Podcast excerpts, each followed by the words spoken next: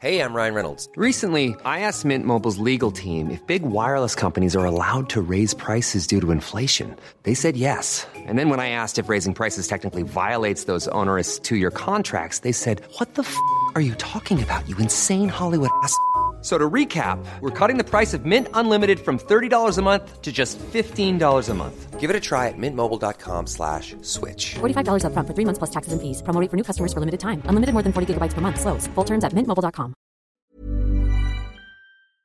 Heraldo Radio. La HCL se comparte, se ve y ahora también se escucha. Esto es República H, la información más importante de lo que pasa en el interior de la República, con el punto de vista objetivo, claro y dinámico de Blanca Becerril.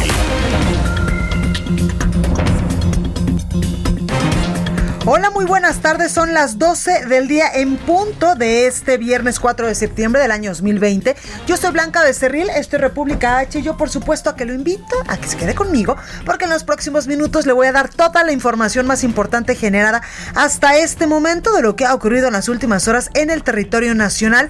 Evidentemente, con los asuntos del coronavirus, también con los avances que ya se han dado en materia internacional para encontrar esta vacuna, sobre todo en Rusia y también desde Palacio Nacional, pues el presidente sugirió que la consulta ciudadana ya en otros temas para determinar si se debe juzgar o no a los expresidentes, pues se lleve a cabo en el 2021, ya que de lo contrario, pues por ley se tendría que esperar hasta el año 2024. Dijo que eh, pues en estos momentos él prefiere que se haga eh, por consulta y que no de la vía judicial, así es como lo dijo hoy el presidente Andrés Manuel López Obrador. También hay muchos temas que contarles sobre eh, pues los asuntos de seguridad que evidentemente nos preocupan y nos ocupan a todos. En unos momentitos más estaremos enlazándonos con la secretaria de Seguridad Pública del Estado de México, Maribel Cervantes, para que nos platique pues exactamente cómo va esta estrategia para eh, combatir al crimen y para pues regresar la paz y la seguridad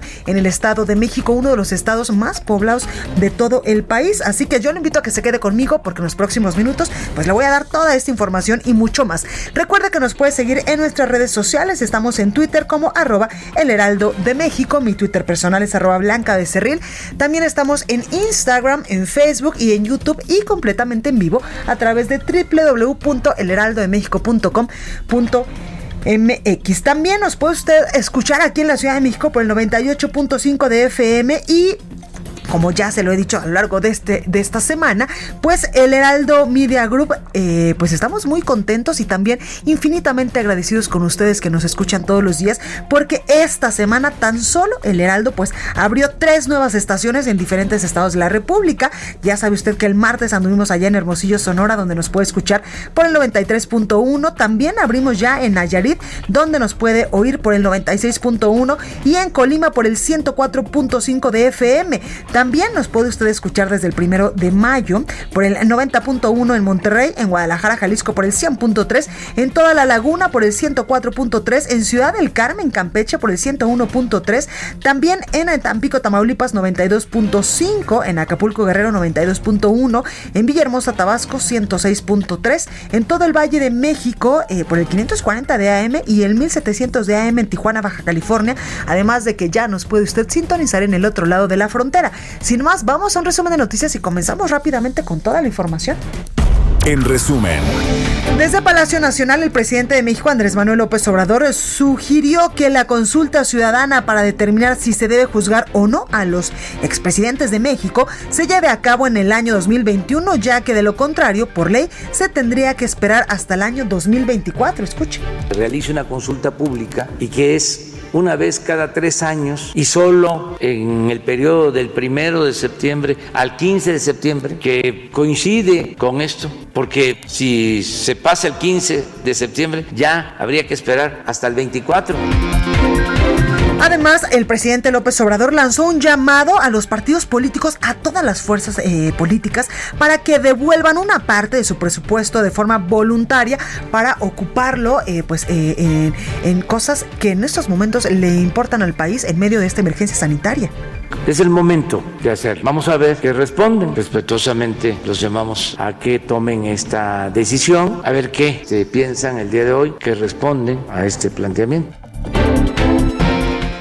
El mandatario también confirmó que va a viajar a Bavispe, Sonora, para reunirse con la comunidad Levarón a fin de comunicarles pues, los avances de la investigación del ataque del pasado 4 de noviembre del 2019, donde lamentablemente murieron muchas personas. El director general del Instituto Mexicano del Seguro Social, Zoe Robledo, informó que en su reunión de ayer con madres de niños con cáncer se acordó impulsar cinco mecanismos para garantizar el abasto de medicamentos oncológicos. Escuche. Quizá uno de los más importantes es la creación de una plataforma que permita dar seguimiento al otorgamiento oportuno en tiempo y forma de todos los tratamientos oncológicos. Y para, para lograr eso hay un tema que se ha estado trabajando ya desde hace tiempo, pero que es histórico en el Seguro Social que se logre, que es tener el padrón de pacientes pediátricos sujetos a tratamiento eh, oncológico en las unidades del IMSS. Acordamos que todos los jueves a las 18 horas vamos a tener reuniones para dar eh, seguimiento tanto a los acuerdos como a casos específicos que se pueden eh, presentar. La Secretaría de Salud a nivel federal informó que en México ya hay 616.894 casos confirmados de coronavirus y 66.329 decesos. A nivel internacional, el conteo de la Universidad de Johns Hopkins de los Estados Unidos reporta que hoy en todo el mundo hay 26.383.000 contagios y más de 870.000 muertes. La portavoz de la Organización Mundial de la Salud advirtió que es muy probable que no haya vacunaciones masivas contra el coronavirus hasta mediados del año 2021. Y el presidente de los Estados Unidos, Donald Trump, aseguró que México entienden eh, que va a pagar por el muro fronterizo, otra vez Donald Trump, solo que nuestro país no quiere dejarlo por escrito. Escuche nada más.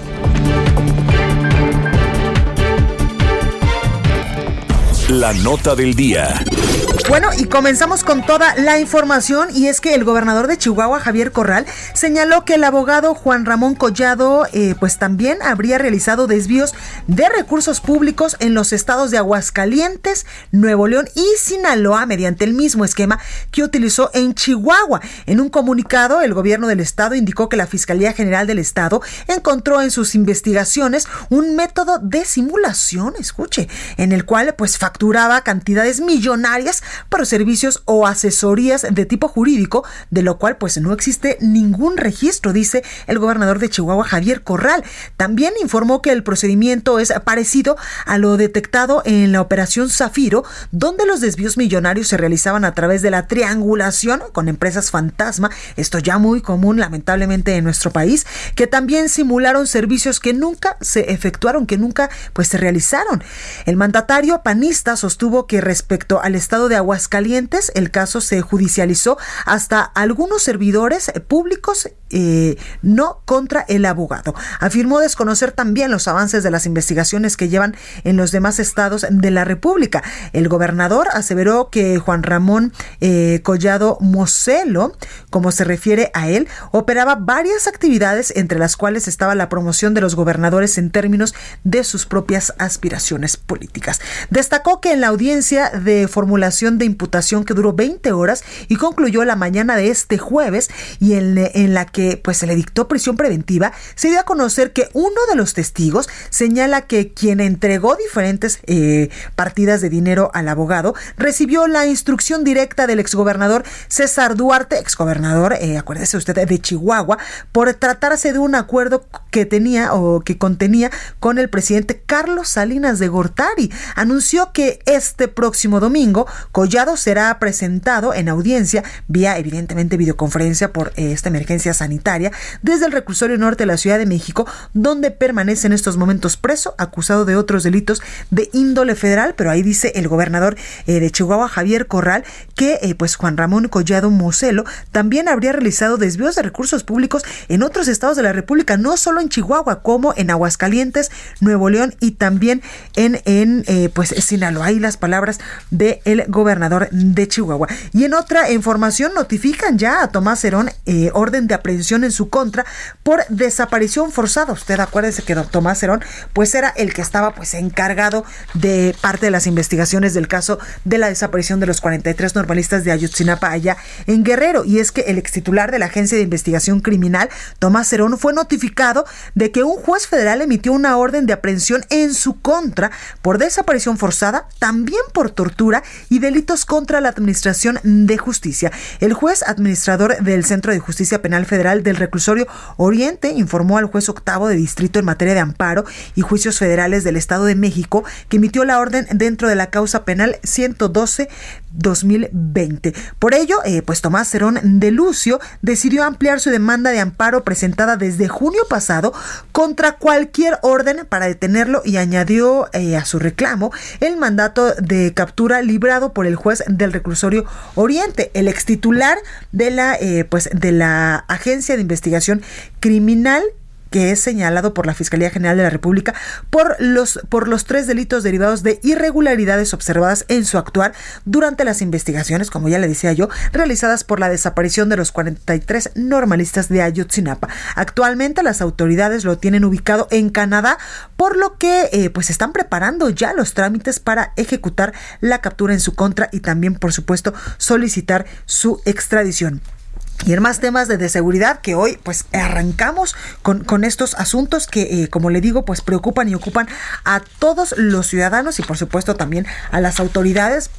Bueno, pues la Fiscalía de Justicia del Estado de México informó sobre la detención del tercer implicado en el homicidio del notario público Luis Miranda Cardoso, que él, pues acuérdese que es el papá del ex eh, de un exfuncionario, gente muy cercana al expresidente Enrique Peña Nieto, quien estuvo como titular de la Sede Sol y que actualmente pues es eh, diputado. Bueno, pues la Fiscalía General de Justicia del Estado de México dio a conocer que cumplimentó una orden de aprehensión por el delito de homicidio calificado en contra de este sujeto llamado Raúl Agustín N por el delito de homicidio calificado en contra de este de esta persona y con base en la investigación habría ingresado a la casa del papá del diputado eh, federal del PRI Luis Miranda Nava el pasado 11 de agosto y junto con otros implicados sometió a la víctima para posteriormente sustraerle objetos de valor, dinero y una camioneta del lugar. Durante el operativo para la detención de este sujeto, las autoridades le aseguraron una suma de efectivo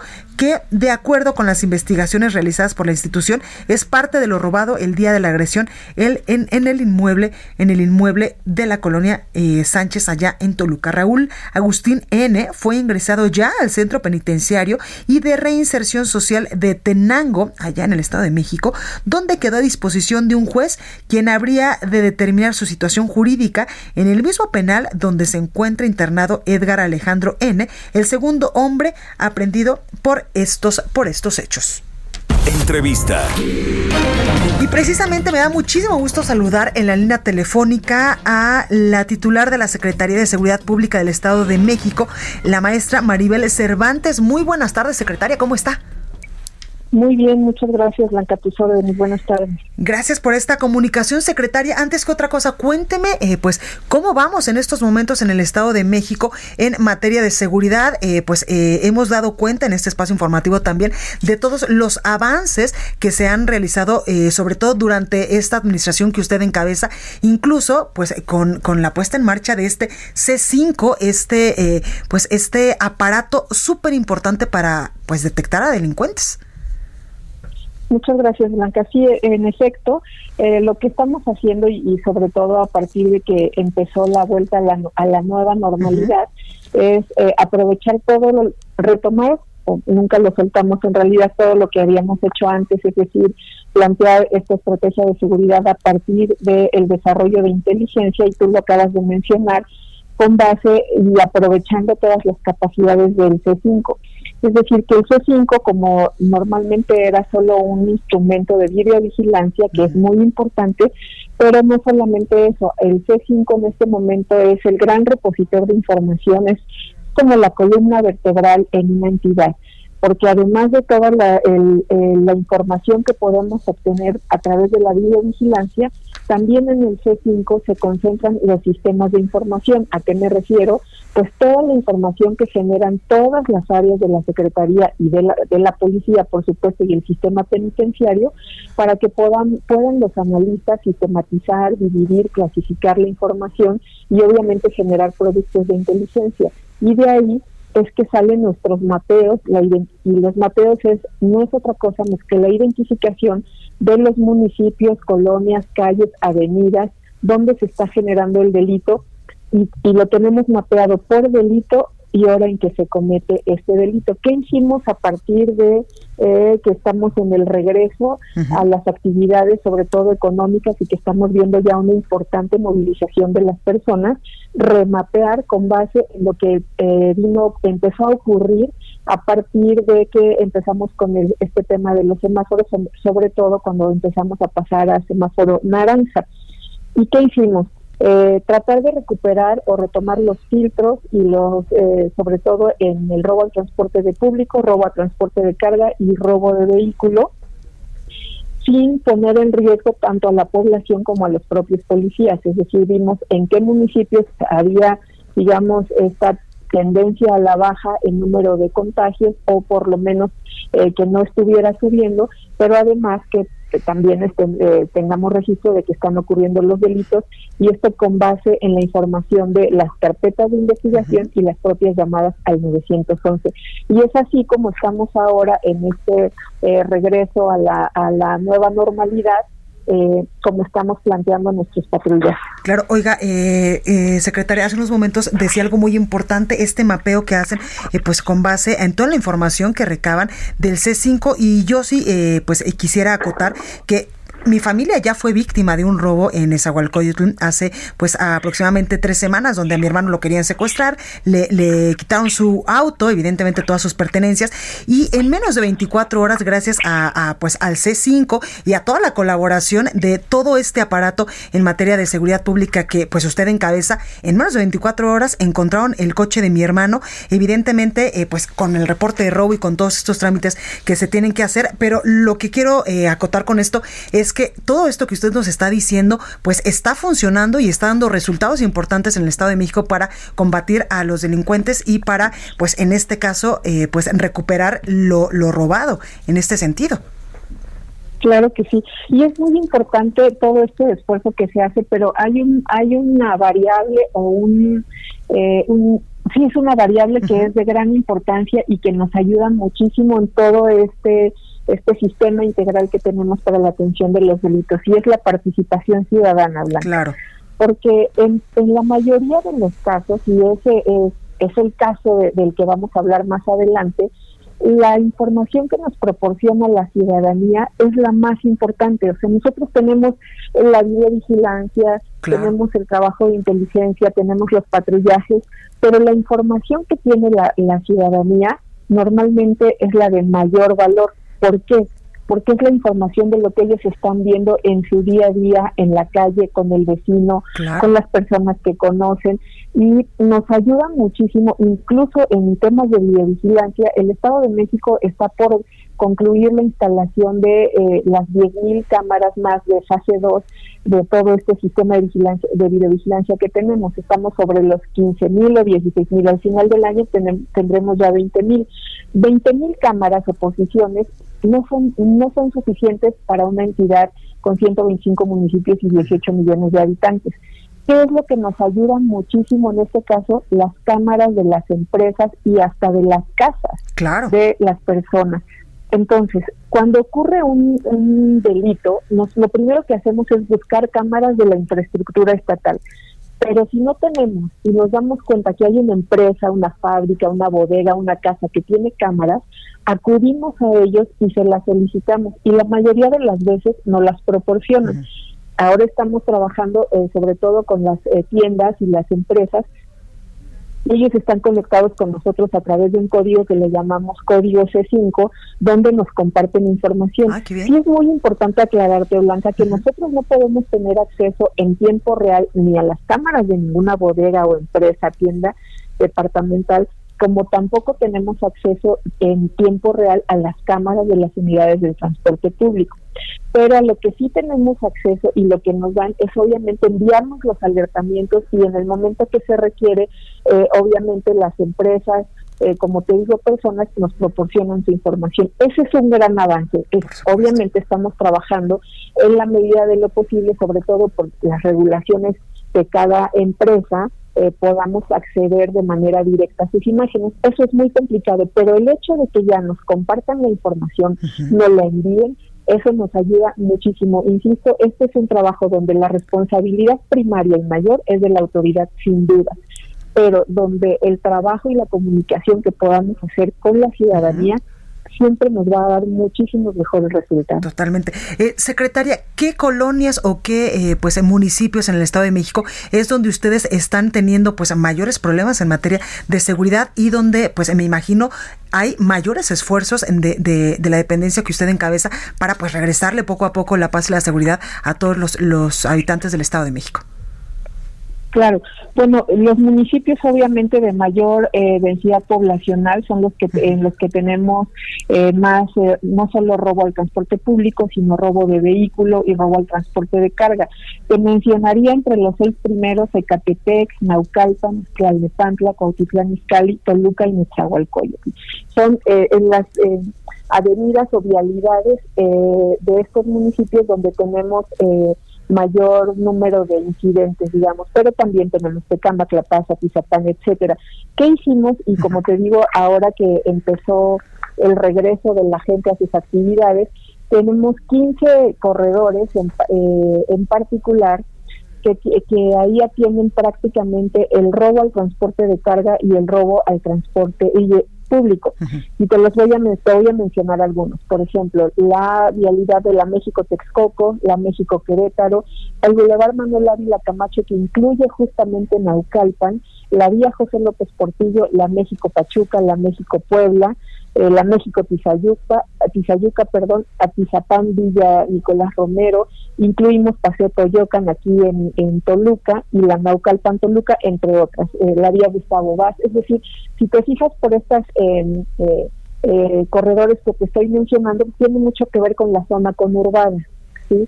Naucalpan, en efecto, es un municipio donde eh, frecuentemente se tienden a incrementarse los incidentes en cuanto al robo eh, de transporte de, de transporte público y transporte de carga principalmente. Entonces, en estas rutas que te acabo de mencionar, lo que hacemos es eh, poner filtros y, y eh, poner presencia de patrullas. ¿Qué es lo que estamos haciendo? Somos eh, la Policía Estatal 16 mil elementos que están trabajando en dos turnos no son suficientes, insisto. Entonces aquí nos apoyamos de, la, de las policías municipales y ahora de la Guardia Nacional. Todos ellos, todas estas autoridades, tanto la Guardia Nacional como la Policía Municipal y la estatal, por supuesto, tienen estos mapeos y estos corredores. Y la idea es que cada uno atienda algunos tramos de este corredor. La México-Texcoco pues es muy amplia. Entonces tendríamos que estar en el origen, durante la ruta y al final. Oiga, y eso es lo que estamos haciendo. Claro, y con base en esto que nos dice, pues eh, tenemos información de que ya fue detenido el presunto asaltante de una combi que balaceó pues a un pasajero allá en el Estado de México. Así es, eh, es uno de los integrantes de esta eh, banda que se dedica a robar justo en la zona de o en el municipio de Naucalpan. Eh, está ahora obviamente la fiscalía realizando pues las investigaciones correspondientes, la integración de la carpeta de investigación y aquí retomo lo que te decía al principio fue clave la participación y la denuncia de los ciudadanos. Una vez que tuvimos dos momentos importantes o con participación ciudadana. Una, el primero, al otro día del incidente, o sea, el 29 de agosto, una persona a través de los eh, en los postes, todos ustedes pueden ver en el Estado de México, cuando hay una cámara del C5, dice ahí cámara del C5 y tiene un botón. Este botón también es, opera como un botón de auxilio. Ah, una persona oprimió el botón y ya nos proporcionó información eh, pues importante sobre lo que sabía del robo del día anterior o del asalto del día anterior y otra persona que eh, iba en la combi identificó gracias a su sistema de geolocalización del celular, de su celular que le robaron, donde eh, se lo había ubicado. Okay. Con base en esta información, el C5, las cámaras empiezan a buscar, como te explicaba al principio, si tenemos imágenes o si hay alguna casa, empresa, bodega, lo que sea que nos pueda aportar esa información. Y ya con todo eso, este, se ponen a trabajar pues el personal que está investigando en, en la calle junto con el personal de la Fiscalía eh, General de Justicia del Estado de México y es así como se identificó la zona donde presuntamente viven o se esconden eh, los por lo menos cinco personas que pertenecen a esta banda que está saltando en esa zona. Pues, y es así como se logra la detención. Entonces, insisto, aquí lo que lo que nos sirve muchísimo y siempre va a ser lo más importante, además del pues trabajo de la autoridad, que es nuestra responsabilidad, es la participación eh, ciudadana. Pues con eso nos quedamos. Eh, Maribel Cervantes, secretaria de Seguridad Pública del Estado de México, muchas gracias. Al contrario, Blanca, tus órdenes. Buenas tardes. Gracias. Vamos a un breve corte. Yo soy Blanca Becerril, esto es República H. Continúa escuchando a Blanca Becerril con la información más importante de la República en República H. Regresamos. Heraldo Radio, la HCL se comparte, se ve y ahora también se escucha.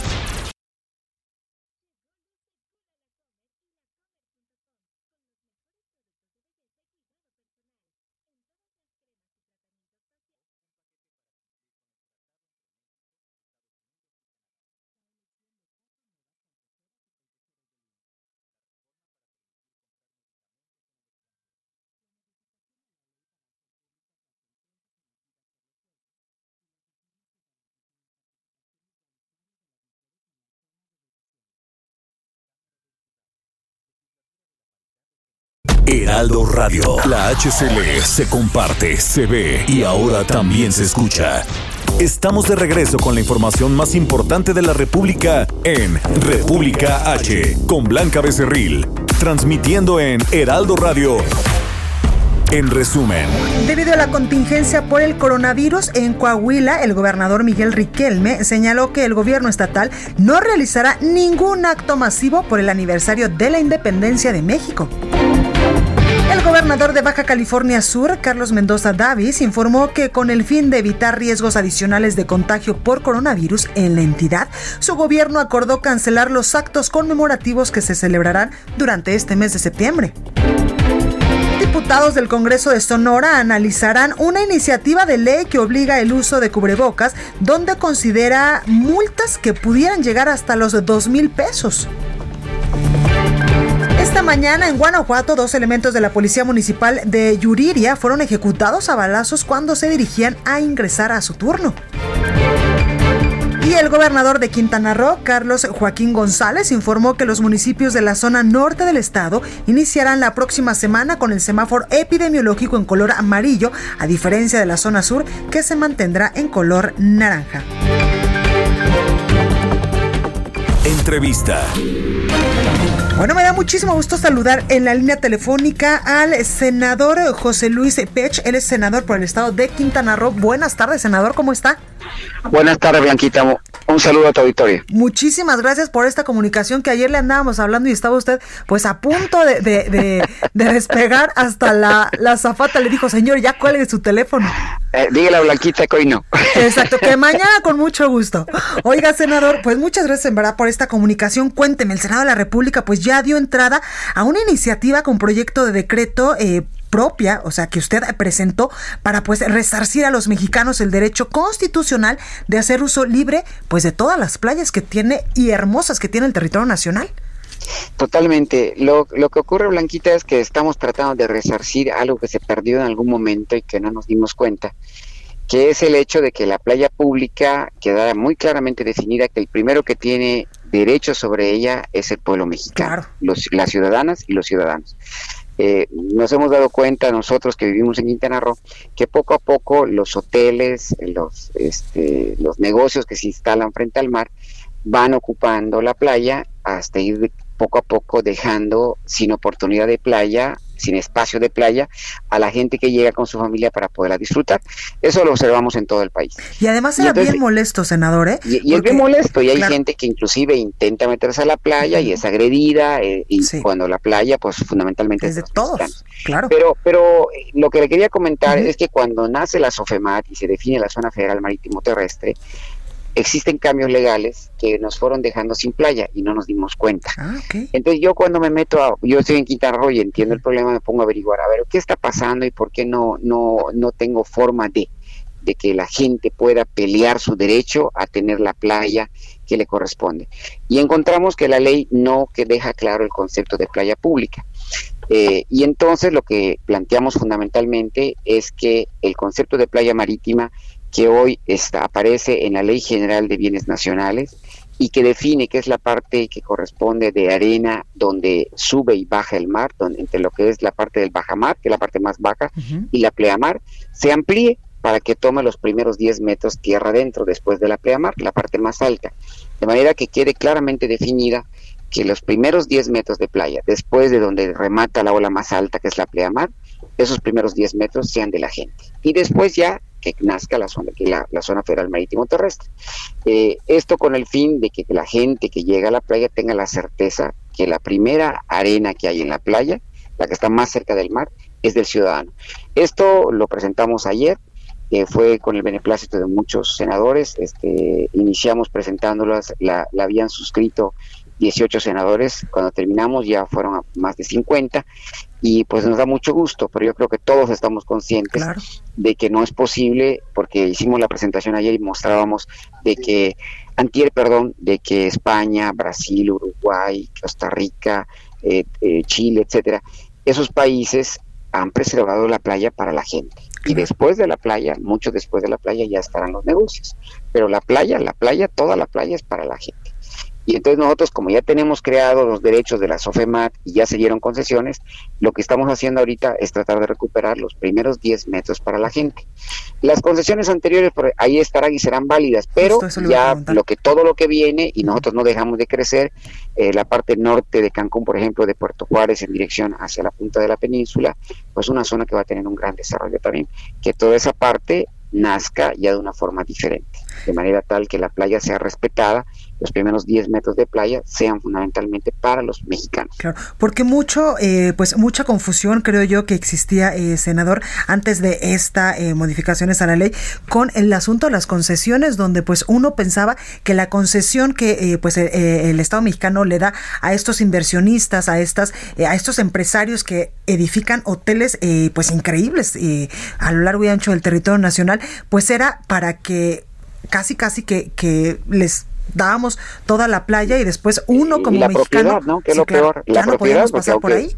Y lo que ellos te argumentaban, senador, aunque la, aunque la zona federal marítimo terrestre es del dominio público, al entregar la concesión se presta a esa mala interpretación de que ya sienten que es de ellos impiden que el mexicano que realmente es el propietario de esto pues no pueda beneficiarse de ello, tiene que pagar por ello. Exacto, es, un tema. Ahorita lo que estamos tratando de recuperar que muy claramente es que la superficie de playa, la primera, los primeros 10 metros de donde remata la ola más alta, los primeros 10 metros tierra adentro, sean de los mexicanos. Es lo que ayer. Por eso tuvo un gran beneplácito de parte de los, de los, eh, senadores, porque dejamos ya muy claro que la playa marítima no es solamente la parte donde sube y baja la marea, sino también 10 metros hacia arriba.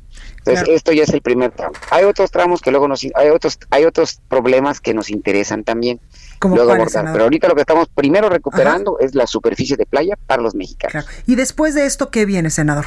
Pues bueno, el siguiente tema que nos ya estamos trabajando en ello es el acceso a las playas, los caminos de acceso a las playas. Es otra ah, eso también es importante. Es un problema grave. Usted va de Cancún a Tulum y va viendo pues pura carretera, de repente ve hoteles, ve esto, pero no ve un camino para entrar a usufructuar ese bien y si suyo quieres que es tú la entrar, tienes que pagarle algo al hotel. camino de acceso para poder entrar a la playa. Eh, se vendió la tierra pegada y el Estado no cuidó de que hubieran caminos de acceso para poder acceder a un bien público. Y entonces ahí vamos a luchar porque era un concepto jurídico que es la servidumbre de paso hacia un bien nacional. que es importantísimo Claro, tenerla, no la esto. tenemos en términos jurídicos. Y es muy importante porque usted es mexicana, usted tiene derecho al usufructo de la playa porque le corresponde, pero resulta que no hay forma de llegar a ella. Bríncale, brinca el monte para No, llegar pues, a ella. O métete al hotel para que puedas llegar a la playa, entonces tienes que pagar. Entonces, es un tema que también es de, de nuestro mayor interés. Eso está ocurriendo en la Riviera Maya, está ocurriendo en la Riviera Nayarita, y es un tema que el Estado tiene que intervenir muy fuertemente. Este gobierno, lo, lo dijo el presidente, lo primero que quiere es que recuperar al Estado, que el Estado haga el trabajo que tiene que hacer. El Estado tiene que cuidar que hayan oportunidades para todo, no solamente oportunidades para desarrollarse, sino también oportunidades para, para, para que pueda eh, tener alegría, para que pueda disfrutar los servicios que tiene, eh, que podría tener, más que los servicios, los productos que pudiera existir naturales, que existen en la naturaleza y que están allá y que ahora, porque no existen caminos de acceso, no podemos llegar a ellos. Totalmente, pues ahí lo tenemos, eh, senador eh, José Luis Pech. Muchísimas gracias por esta comunicación y también gracias por legislar a favor pues de todos los mexicanos, porque usted ha tocado dos puntos importantes y es que eh, yo recuerdo que, por ejemplo, en otros países, entre un hotel y otro que est- están sumamente pegados, si hay un caminito para poder acceder a la playa caminos de sin acceso. En España en particular, cada, un hotel. 150 cada 150 Sí. metros hay caminos de acceso. En México eso no está respetado, lamentablemente. Pues ahí es un tenemos. problema grave. Bueno, ya lo grave ya ocurrió. Lo importante ahora, Blanquita, es que no siga ocurriendo. Por Eso es lo supuesto. importante. Pues, ok, pues Blanquita, con todo gusto, gracias por abrir los micrófonos. A Estamos ciertamente este, ahí luchando. De que debo decirle que esta propuesta afortunadamente contó con el beneplácito de todos los partidos ahí del Senado y nos da mucho gusto que así haya sido. Pues ahí lo tenemos, senador. Gracias, cuídese mucho. Un abrazo, gracias, buen día. Buen día. Y vámonos hasta Guadalajara, Jalisco, con mi compañera Mayeli Mariscal. Creo que aquí mi Javi me iba a echar este, una cortinilla. Échatela, Javi, no te preocupes. ¿No? Ah, ok. Iba a ser el recorrido por el país. Pero bueno, vamos ahora sí al recorrido por el país con nuestra compañera Mayeli Mariscal. Mayeli, buenas tardes. ¿Qué nos tienes? Hola, ¿qué tal Blanca? Muy buenas tardes. Pues sin cortinilla, pero muy buenas noticias. Comentar que ya, al igual que otros 22 estados, Jalisco aprobó incluir en el Código Penal justamente el artículo que castiga con cárcel la difusión de contenido íntimo sexual sin consentimiento. Esta iniciativa que se ha denominado en el país como Ley Olimpia, ahora ya son 23 entidades que resguardan justamente estos derechos de eh, este delito digital. Y es que justo la noche de este jueves en sesión del Pleno se aprobó el artículo 176 bis del Código Penal de Jalisco, en el cual se incluye esta sentencia de hasta 12 años de cárcel para quien difunda material íntimo sexual sin consentimiento. Además, comentarte que también dentro del Código Penal se añade el delito de ciberacoso como, eh, la, bueno, se denomina como la violación o la intimidad sexual, quien... Eh, quien por cualquier medio que difunda, exponga, divulgue, almacene, comparta, entre otros, imágenes, audios o videos de contenido real, manipulado, alterado de una persona desnuda, parcial o sin el consentimiento de la víctima. Y es que hay que recordar que, bueno, esta ley Olimpia fue aprobada el pasado 6 de noviembre ya por la Cámara de Diputados y también plantea el artículo 6 de la Ley General de Acceso de las Mujeres a una Vida Libre de Violencia. Eh, entre otros tipos de violencia se contempla este tipo de acoso y violencia digital. Y bueno, recordar que esta eh, ley se denomina así, Ley Olimpia, debido a su impulsora, que es Olimpia Coral Melo Cruz, activista e impulsora de esta iniciativa blanca. Así es que muy buenas noticias desde Jalisco. Ahí lo tenemos, Mayeli. Gracias. Hasta luego, buen día. Gracias. Y ya le decía yo eh, que pues el presidente Andrés Manuel López Obrador pronto va a andar por allá, por Jalisco, inaugurando la línea 3 del tren ligero. Y precisamente para hablar de esto, Ricardo Gómez lo tengo en la línea porque los edificios dañados en el centro histórico por la construcción precisamente del túnel de la línea 3 del tren ligero, pues están a la deriva. Ricardo, cuéntanos. Así es, Blanca, como bien lo comentas, eh, el día de ayer el presidente municipal de Guadalajara, Ismael del Toro Castro, confirmaba que no se tiene una certeza sobre el presupuesto que se requiere para poder dar mantenimiento a estos edificios que fueron dañados para la construcción del túnel de la línea 3 de tren ligero, esto sobre Paseo Alcalde en el centro histórico de la ciudad. Cuando se trabajaba en la construcción de este túnel, algunos edificios fueron dañados en su estructura y tuvieron que ser apuntalados, entre ellos la Casa de los Perros, el Santuario de la Virgen de Guadalupe, además de eh, otros eh, edificios que estaban más pegados hacia lo que es la Catedral Metropolitana como uno que alberga un hotel.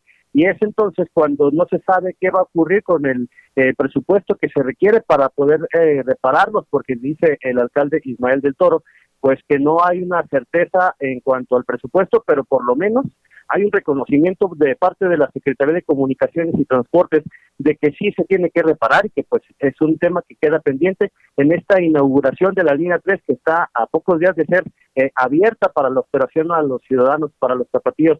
Se espera que para el día 12 de, de septiembre venga el presidente de México, Andrés Manuel López Obrador, a inaugurar esta obra de la que ya los zapatillos han padecido seis años y lleva por lo menos tres de retraso para que ya pueda ser utilizada. Entonces, decía el presidente Ismael del Toro que eh, por lo menos tendría que pasar un ejercicio fiscal para poder estar eh, confiados en que se pueda hacer eh, esta reparación de los edificios históricos del centro de la ciudad. Entonces, por lo pronto, por lo que se ve en el panorama para el 2021, no se les va a asignar algún dinero para poder ponerlos de nueva cuenta en funcionamiento, Blanca pues ahí, ahí está esta información, Ricardo. Gracias y esperamos que pues eh, pronto estos edificios eh, pues sean reparados. Es correcto, hay unos que están apuntalados, si camina uno por el centro histórico, ahora que es el Paseo Alcalde Peatonal, eh, precisamente uno que alberga un hotel, pues se, cuenta, se encuentra apuntalado. Qué peligroso. Y ya tiene el dictamen pues de que requiere la, la intervención para que se mantenga en pie. Pues ahí lo tenemos, Ricardo, gracias. Por nada, que tengan buen día. Igualmente. Y vamos ahora sí a asuntos del COVID. Y es que el director general de epidemiología, José Luis Salomía, dijo que en el reporte de Amnistía Internacional que se, perdóname, se señaló que México es el primer lugar en el mundo en muertes por COVID-19 entre profesionales de la salud. Carece de sustento técnico, dice eh, José Luis Salomía, el director general de epidemiología. Escuchemos no tiene un, sustento técnico ni es lo más adecuado comparar números absolutos, es decir, cifras totales. Lo hemos comentado muchas veces y explicado también en el tema no específico de las defunciones en los profesionales de la salud, sino además en las defunciones o en la mortalidad que se tiene en la población en general. El funcionario también informó que en México hay una reducción del 2% en el registro de casos estimados de coronavirus, 11% menos pacientes recuperados y 37% menos muertes disminución para hoy jueves es de un menos 2%, sabiendo que esto todavía va a tener movimientos el día de mañana y el día sábado antes de que iniciemos la siguiente semana el domingo. 6% sí es un indicador que se ha mantenido desde que bajó a ese nivel para esta semana, representando la epidemia activa en México. Personas con inicio de síntomas en los últimos 14 días. Las defunciones también continúan con la tendencia descendente, siendo ahora de menos 37% el diferencial entre la 33 y la semana 34.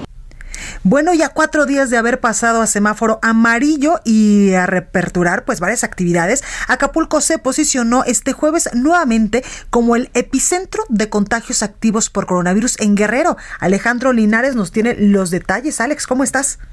Blanca, ¿cómo estás? Te saludo con muchísimo gusto desde el puerto de Acapulco. Y es que, en efecto, a pesar de que el estado de Guerrero inició la semana con el cambio a color amarillo en el semáforo epidemiológico, el puerto de Acapulco sigue siendo el epicentro de la pandemia en la entidad. En total se tienen contabilizados hasta el último reporte 15.163 mm, eh, casos positivos y 1.724 defunciones por el nuevo coronavirus, de los cuales 6.952 casos son de Acapulco y 863 personas han perdido la vida por esta causa. La cifra blanca auditorio sigue en aumento debido a la necedad de la ciudadanía eh, y además a la negativa de no utilizar el cubrebocas, no respetar las medidas de la sana distancia y además no hacer caso al lavado frecuente de manos. Las autoridades municipales implementan una serie de acciones para dispersar reuniones o fiestas masivas en diversos puntos de la ciudad, como miradores y colonias populares. Además, déjame decirte que cada fin de semana estas personas se concentran en diferentes puntos del puerto de Acapulco y bueno, son dispersadas por la autoridad municipal. Por lo que respecta a los mercados y la apertura al 60% de bares, se han convertido en un auténtico foco de infección. Esto porque los ciudadanos hacen caso omiso a todas las recomendaciones de las autoridades sanitarias. Finalmente, Blanca, si me permites compartirte la última actualización de casos, esta viene terminando esta conferencia de prensa, acaba de concluir hace unos momentos, son ya 15.263 los casos positivos y 1.725 las defunciones. Afortunadamente, bueno, lamentablemente una persona falleció del día de ayer a esta última actualización. El día de ayer eran 1.724 y hoy tenemos 1.725. Sin embargo, los casos los casos blancas siguen en aumento. Es el reporte que tenemos desde Acapulco. Muchas gracias, Alex. Cuídate. Gracias. Gracias. Y vámonos a Baja California Sur porque este viernes reabren playas y el malecón costero en La Paz. Germán Medrano nos tiene los detalles. Germán, ¿cómo estás? Claro, Blanca, muy buenas eh, tardes. Efectivamente, aquí se estará reabriendo el malecón de la ciudad de La Paz únicamente para actividades eh, para actividades eh, deportivas, es decir, la gente va a poder caminar, correr, andar en bicicleta, a excepción de las áreas de juegos infantiles que van a permanecer cerradas para evitar la aglomeración de personas, principalmente de niños y jóvenes. Pero también las playas están siendo reabiertas. Eh, solamente tres playas, del Caimancito, La Concha y el Coromuel, van a ser solo aperturadas para actividades deportivas. Sin embargo, las demás que se ubican aquí en la capital del estado ya van a ser reabiertas para actividades recreativas El aforo permitido únicamente es del 30% de la capacidad de estas playas, por lo que en las próximas dos semanas se llevará a cabo un monitoreo muy puntual del comportamiento de personas que acudan a estos espacios a fin de continuar con las medidas de sanidad entre los usuarios. Y es que, Blanca, eh, estamos casi, casi llegando a los 8 mil casos acumulados, 6 mil 395 recuperados y actualmente hay activos aquí en Baja California Sur, 1094 casos. Es el reporte desde Baja California Sur, Blanca. Germán, cuídate. Un abrazo. Gracias. Gastrolab con el chef Israel Arechiga.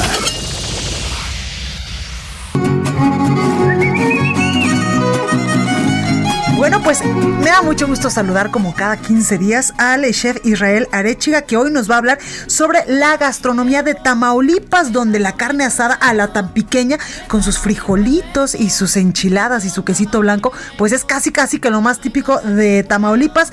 ¿Cómo estás Israel?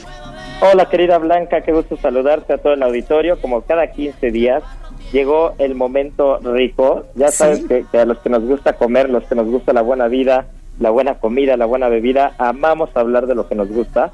Y hoy traigo la gastronomía de uno de los estados con mayor variedad, más ricos, y que aparte ya lo dijiste, son muy, bueno, es una gastronomía mundialmente famosa por dos cosas. El primer, la primera de ellas es por la carne a la tan pequeña, que si no viene con sus frijolitos, su queso y sus enchiladas, como bien lo dices, incluso su guacamolito, no es una buena tan Ya se me hizo agua la boca, chef.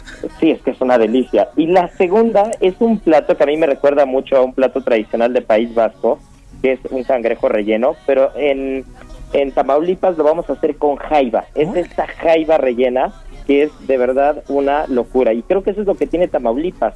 Tamaulipas tiene comida, tiene, eh, tiene cultura, tiene eh, ecosistema. Recordemos que la Huasteca Potosina también es parte del territorio tamaulipeco en la parte sur y entonces vamos a tener una infinidad de variedad de cosas. El maíz va a estar muy presente, los bocoles huastecos, estas como gorditas pequeñas de, maíz son una completa delicia. Y, y, hablando de cosas frescas, hay, un, hay una preparación que a mí me encanta, que es el agua de guapilla, que la guapilla es una especie de piña, eh, en cuanto a sabor es un fruto amarillo pequeño, pero es como si fuera piña, y esta agua hecha con piloncillo, como si fuera un tepache, es el mejor complemento para la comida tamaulipeca. Oye, chef, y ya que andamos en estos, en estos lares, eh, ¿qué hay de postres? Ah, bueno, de postre, lo primero que yo les diría que, tienen que probar una vez que estén allá son las famosísimas nieves del desierto. Ah, claro, claro que sí, las artesanales. así es, las nieves que hacen con dátiles, con tuna, con pitayas. De, verdad que el desierto también tiene mucho que aportar en la parte gastronómica. Y uno de los platos bastante, bastante curiosos eh, es, es un plato llamado cubos que son una especie de cactus que parecen como al carambolo, como esta estrella, y que se cocina con pico de gallo y se le puede agregar carne de venado y es un plato de desierto que es una completa delicia. Y bueno, volviendo al tema de los postres, los pemoles que son estas galletas de maíz con queso añejo, piloncillo, bueno, son una locura de verdad. Bueno, ¿qué, ¿y qué nos dices también de todos estos asados que hacen con la carnita de puerco? No, bueno, es que la carnita de puerco, el cabrito también por la cercanía que tienen con Nuevo León también es muy muy conocido. El borrego al ataúd, que es una caja de metal en la que se le pone madera en la parte de arriba, leña y se entierra y el borrego se cocina y a baja temperatura, también es una delicia. Es que tenemos todo, tenemos tenemos el, el Golfo de México con todas las bondades que tiene, tienen un robalo espectacular, pámpano, muy buen camarón, los langostinos también, los langostinos de Tampico también son una completa delicia. Entonces tenemos todo. Y un dato curioso, que aunque ya hemos hablado de la discada en algunos otros estados, es que el... Creo que ya no te escuchamos, chef. ¿Ahí me escuchas? Bueno, nos está platicando justo de la gastronomía de eh, Tamaulipas y nos estaba diciendo pues estos platillos tan deliciosos que es como una especie de mezcla entre mar y tierra por pues su cercanía evidentemente con eh, pues con las costas de eh, nuestro país donde pues ahí se hacen y, y del mar salen unas delicias que qué barbaridad. Israel, ya te escuchamos de nuevo. Sí, ah, muchas gracias. Se cortó la llamada, pero te, te comentaba que el récord Guinness de la discada más grande del mundo la tiene Tamaulipas, con una discada de 2.000 de 2000 kilos de carne, nada más para que Wow. una idea de la locura, ¿no? Entonces, pues ya sabemos que Tamaulipas es un estado muy rico, con mucha gastronomía, con mucha variedad. Tenemos carne, tenemos fruta, tenemos postres, el atole de maguey, la calabaza en tacha. Bueno, podríamos, podríamos hablar de esto todos los días y créanme que es un paraíso gastronómico porque tenemos todo. Tenemos Huasteca, tenemos desierto, tenemos ríos, tenemos el Golfo de México. Así que no hay pretexto para no ir, ¿eh? Exactamente, oye Israel, pues muchísimas gracias por abrirnos otra vez el apetito y por dejarme a mí como el perrito de Pablo salivando de tanta cosa tan deliciosa que nos estás contando.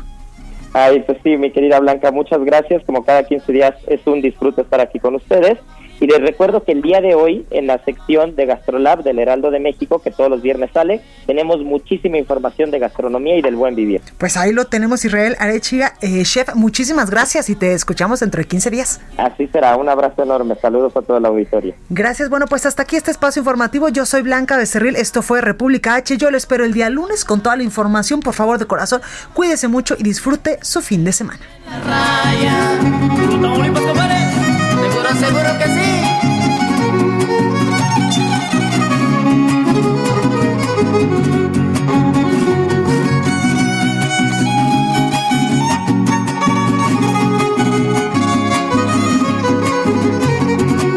Heraldo Radio.